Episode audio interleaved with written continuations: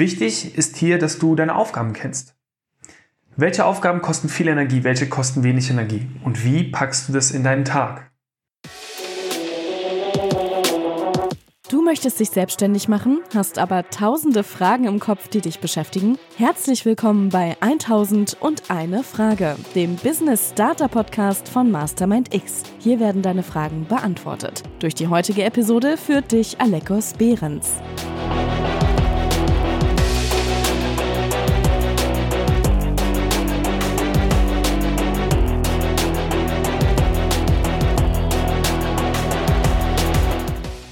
Wieder einmal herzlich willkommen und hallo bei 1001 Frage, dem Business Starter Podcast von Mastermind X.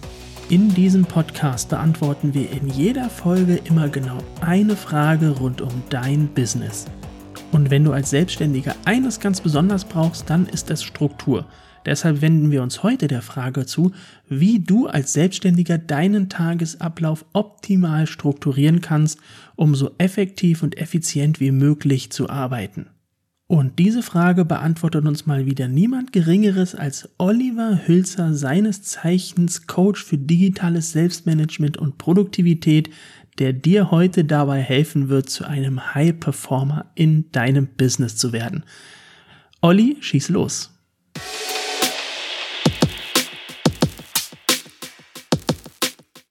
Dann auch an der Stelle wieder herzlich willkommen. Vielen Dank, dass ich ein zweites Mal in diesem Podcast sein darf. Heute geht es um die Frage, wie organisiere ich meinen Tagesablauf als Selbstständiger?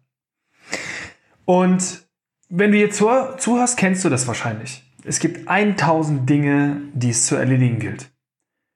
Calls mit potenziellen Klienten, mit anderen Kollegen, Mails, die man beantworten muss, man muss an der Website arbeiten, etc. pp. Die Liste ist unglaublich lang.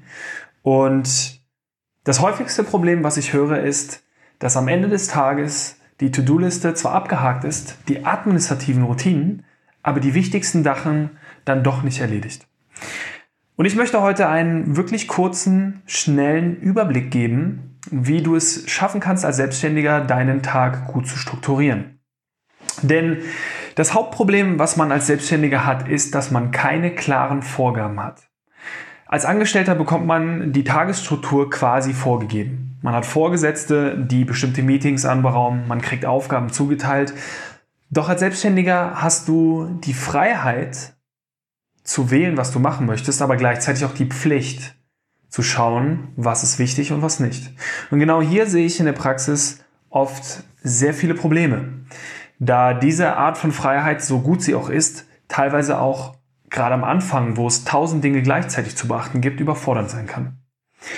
Ich möchte dir heute einen kleinen Einblick geben, wie du es schaffen kannst, deinen Tag gut zu strukturieren. Und ich werde im Laufe dieser Podcast-Folge auch noch zusätzlich auf das Thema, wie planst du deine Woche richtig eingehen. Aber das nur am Rande. Fangen wir einmal mit dem wichtigsten Thema an. Immer wenn man, wenn man über Zeitmanagement spricht, beziehungsweise wenn man es googelt, sieht man sehr oft Zitate wie, man kann seine Zeit nicht managen, man kann nur seine Energie managen. Ich bin da ein bisschen kritisch, was diese Aussage angeht, sondern sage eher, dass man Zeit- und Energiemanagement zusammen betrachten sollte. Das heißt, der erste Hack, den ich dir an der Stelle geben möchte, ist, beschäftige dich mit deinem Energiemanagement. Und ganz konkret, wann hast du die meiste Energie? Wann hast du sogenannte Hochpunkte und wo sind deine Tiefpunkte? Hier gibt es in der Literatur quasi zwei verschiedene Arten von Menschen. Ähm, es gibt in der Realität noch viel mehr, aber es gibt den klassischen Morgenmenschen und den Abendmenschen. Die Lerche und die Eule.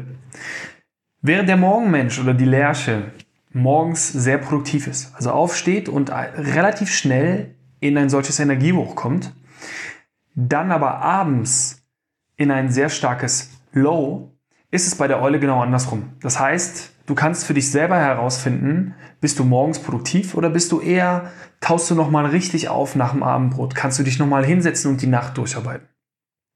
Das wird wichtig für deine Tagesplanung. Denn wenn du dir einmal deine letzte Woche anschaust und wirklich einmal Tag für Tag durchgehst und schaust, wann hast du den größten Fortschritt erzielt, dann ist das oft nur in einem sehr kleinen Korridor. Und genau hier solltest du den Fokus drauf legen. Es gibt das gute alte, aus der Produktivität und dem Selbstmanagement bekannte Prinzip, dass 20% des Aufwands 80% des Ertrages bringen. Genauso kannst du es in deinem Zeitmanagement und wie du deine Tagesstruktur planst sehen. Ein ganz geringer Teil deines Tages entscheidet nachher über deinen produktiven Outcome. Und ich rede hier nicht von den klassischen administrativen Routinen wie die E-Mails beantworten oder den Schreibtisch aufräumen oder jemanden eine irgendetwas schicken, sondern es geht tatsächlich um die Dinge, die dich weiterbringen, wie zum Beispiel deine Website fertig machen, dein Programm entwerfen, Werbung schalten, also alles Dinge, die dich hinten raus weiterbringen.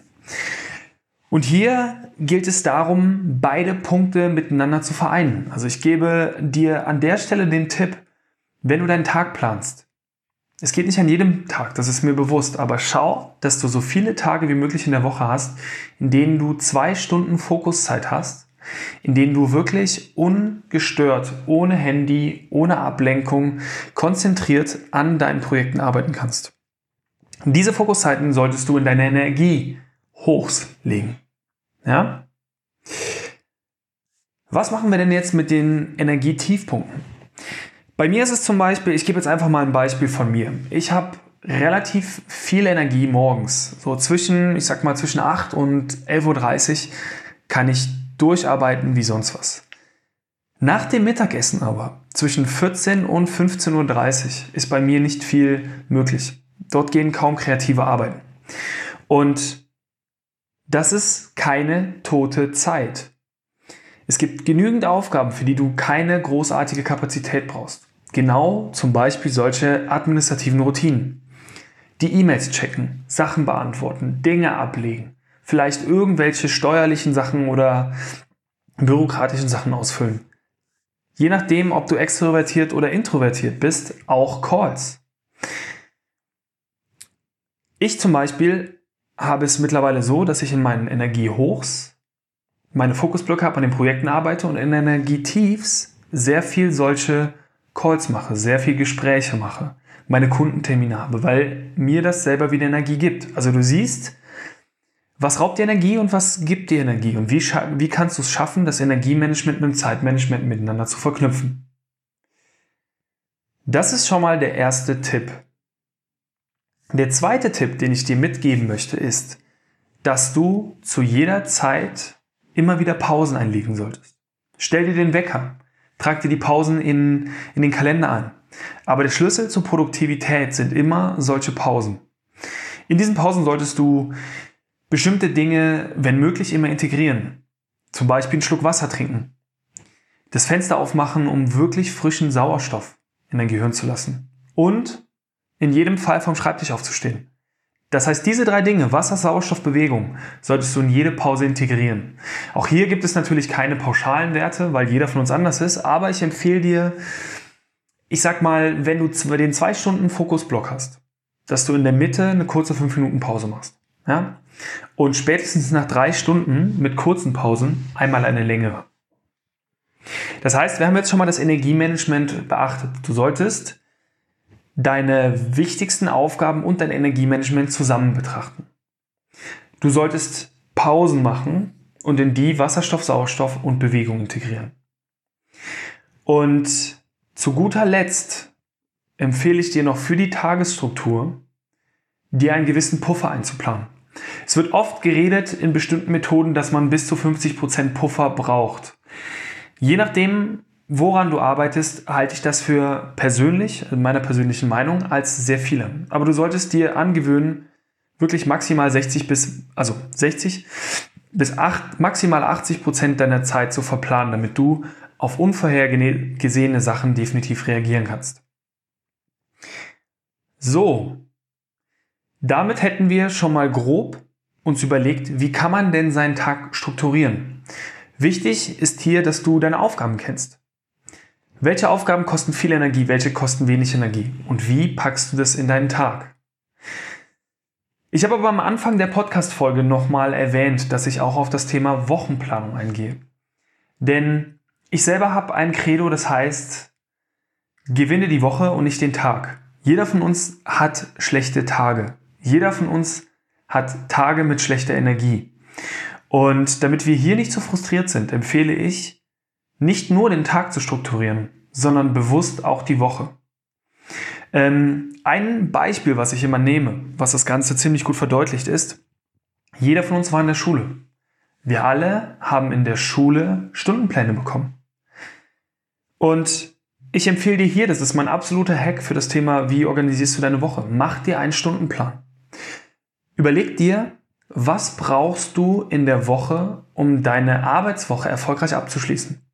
Wie viel Zeit brauchst du für deine Routineaufgaben? Wie viel Zeit oder Fokusblöcke brauchst du für die wichtigsten Aufgaben? Für Marketing, Akquise, für deine Weiterbildung. Mach dir das alles einmal bewusst und schreib dir einen klaren Stundenplan für die Woche. In welchen Slots möchtest du Gespräche führen? In welchen Slots möchtest du eben nicht erreichbar sein? Das ist der Punkt. Ich wiederhole ihn nochmal von eben. Du hast 20% der Zeit, in der du 80% deiner Aufgaben, die dich wirklich weiterbringen, erledigen. Diese, 8, diese 20% der sogenannten Fokusblöcke solltest du bewusst in deine Woche planen. Und ein letzter Hack zum Thema Wochenplanung. Es kann, je nachdem, es kommt immer ein bisschen auf dich als Person an, aber es kann auch manchmal helfen, wenn du dir Thementage setzt in denen du zum Beispiel Themen hast, in denen du nur an deine Außentage hast, in denen du nur an deiner Außendarstellung arbeitest. Tage, in denen du zum Beispiel gar keine Gespräche annimmst, damit du fokussiert arbeiten kannst. Du siehst, es gibt unglaublich viele Möglichkeiten. Wichtig ist, sich einmal bewusst zu machen. Was sind die wichtigsten Dinge, die ich brauche, um mein Business vorwärts zu bringen? Was sind die Dinge, die, es auf dem, die ich machen muss, damit mein Business überhaupt läuft? Was sind die Dinge, die es nach vorne bringen? Und genau hier einen sauberen Stundenplan zu machen für die Woche und innerhalb der, des Tages darauf achten, dass dein Zeitmanagement und dein Energiemanagement gemeinsam gedacht ist. Du deine Fokusblöcke in jedem, in jedem Fall verteidigst, die genügend Puffer setzt und immer wieder Pausen einplant. Ich hoffe, dieser Überblick hat dir geholfen. Ähm, wenn du Fragen hast, auch hier wieder in die Kommentare damit, frag uns und ich hoffe, es hat dir geholfen. Bis bald, dein Produktivitätscoach Oliver.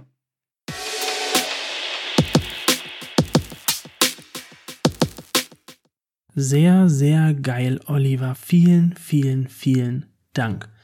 Du hast also heute erfahren, wie du es schaffst, konzentriert an einer Aufgabe dran zu bleiben, wie du deinen Tag und deine Woche wirklich sinnvoll planen kannst, um möglichst effektiv zu arbeiten.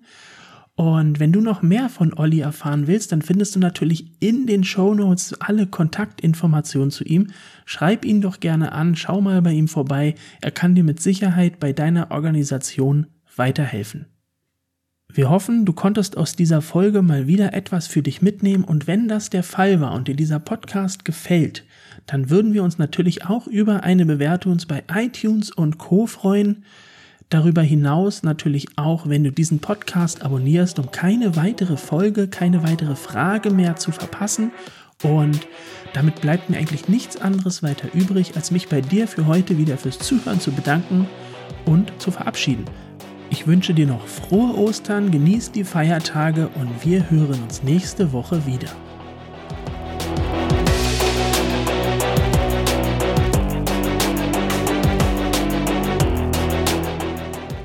Hat die Folge gefallen? Dann hinterlasse uns gerne eine Bewertung bei iTunes, Spotify und Co. und abonniere diesen Podcast. Für mehr Inspiration rund um dein Business folge uns auf Instagram.